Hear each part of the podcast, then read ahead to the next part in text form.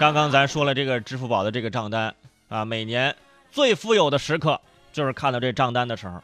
但是这个账单呢，也可以反映出整个这个社会的大环境嘛，经济大环境。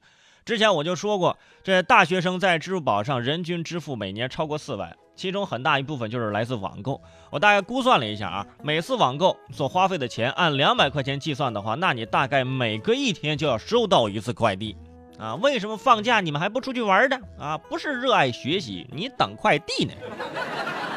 可以很负责的说呀。很多人一年当中见到快递小哥的次数比见到男朋友的次数还多，啊，不如直接你找个快递小哥当你男朋友，那更划算。说到这个账单啊，就不得不说说这快递了啊，我就连着跟大家说一下，呃，两个呢是呃相依为命的一个关系。根据统计，去年我国快递年这个业务量啊，达到了是三百一十三点五亿件啊，三百一十三点五亿。件啊，相当于全年每秒要产生近一千件快递，全国每人每年要寄出二十三个快件，年业务收入也首次突破了四千亿元。纵向来看，呃，去年的快递量呢和收入呢，分别相当于呃十年前的三十一倍呃和十三倍多。能达到这个数量的，应该好好的感谢一群人，对吧？就是感谢那些快递小哥们。随着这快递业务的迅猛发展，快递公司的选择也成为大家一个呃争相讨论的一个话题。到底选择哪一家快递公司呢？啊，这个其实很简单，你楼下有哪一家快递，你就会选择哪一家快递，方便嘛，是吧？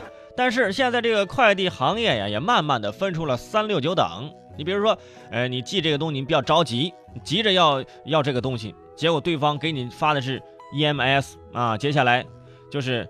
等待，永久的等待，着？那等着去吧。啊，也有可能你想买一箱海南的香蕉，啊，对方跟你说啊，现在不着急，这香蕉还绿呢，还不熟呢，等寄到就熟了。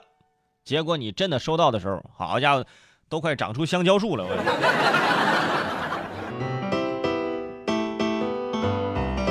现在的快递呀，啊，就是快慢的问题。其实还有很多其他的问题啊，但是快快慢是第一啊，其次第二的问题就是快件的丢失，这个也很容易让人头疼，是吧？买一副象棋，发现缺了两个象，后来一问啊，中间被快递员拿走去垫桌子腿了。你 还有这两天发生了一件奇葩的事儿，一位女士啊，收到了朋友寄来的十斤核桃，啊，朋友就说给她寄了十斤。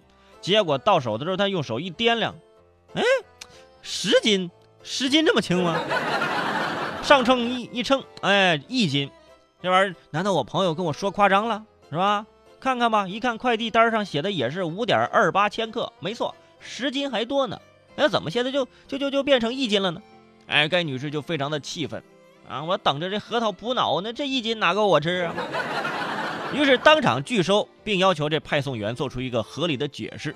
呃，快递员是这么说的：“他说，呃，其他丢失的核桃啊是被老鼠吃掉的，我们也没有办法。我估计这只老鼠应该是忍者神龟的师傅吧？吃这么多核桃，你智商大增。嗯，一下吃九斤，那一只老鼠肯定是难以完成大任啊，那得不少老鼠。但是。”这些老鼠是哪里来的？分拣中心还是快递的车上呢？啊，神奇的是，连一点这个核桃皮都没有剩啊！我很佩服老鼠能有这么好的消化系统。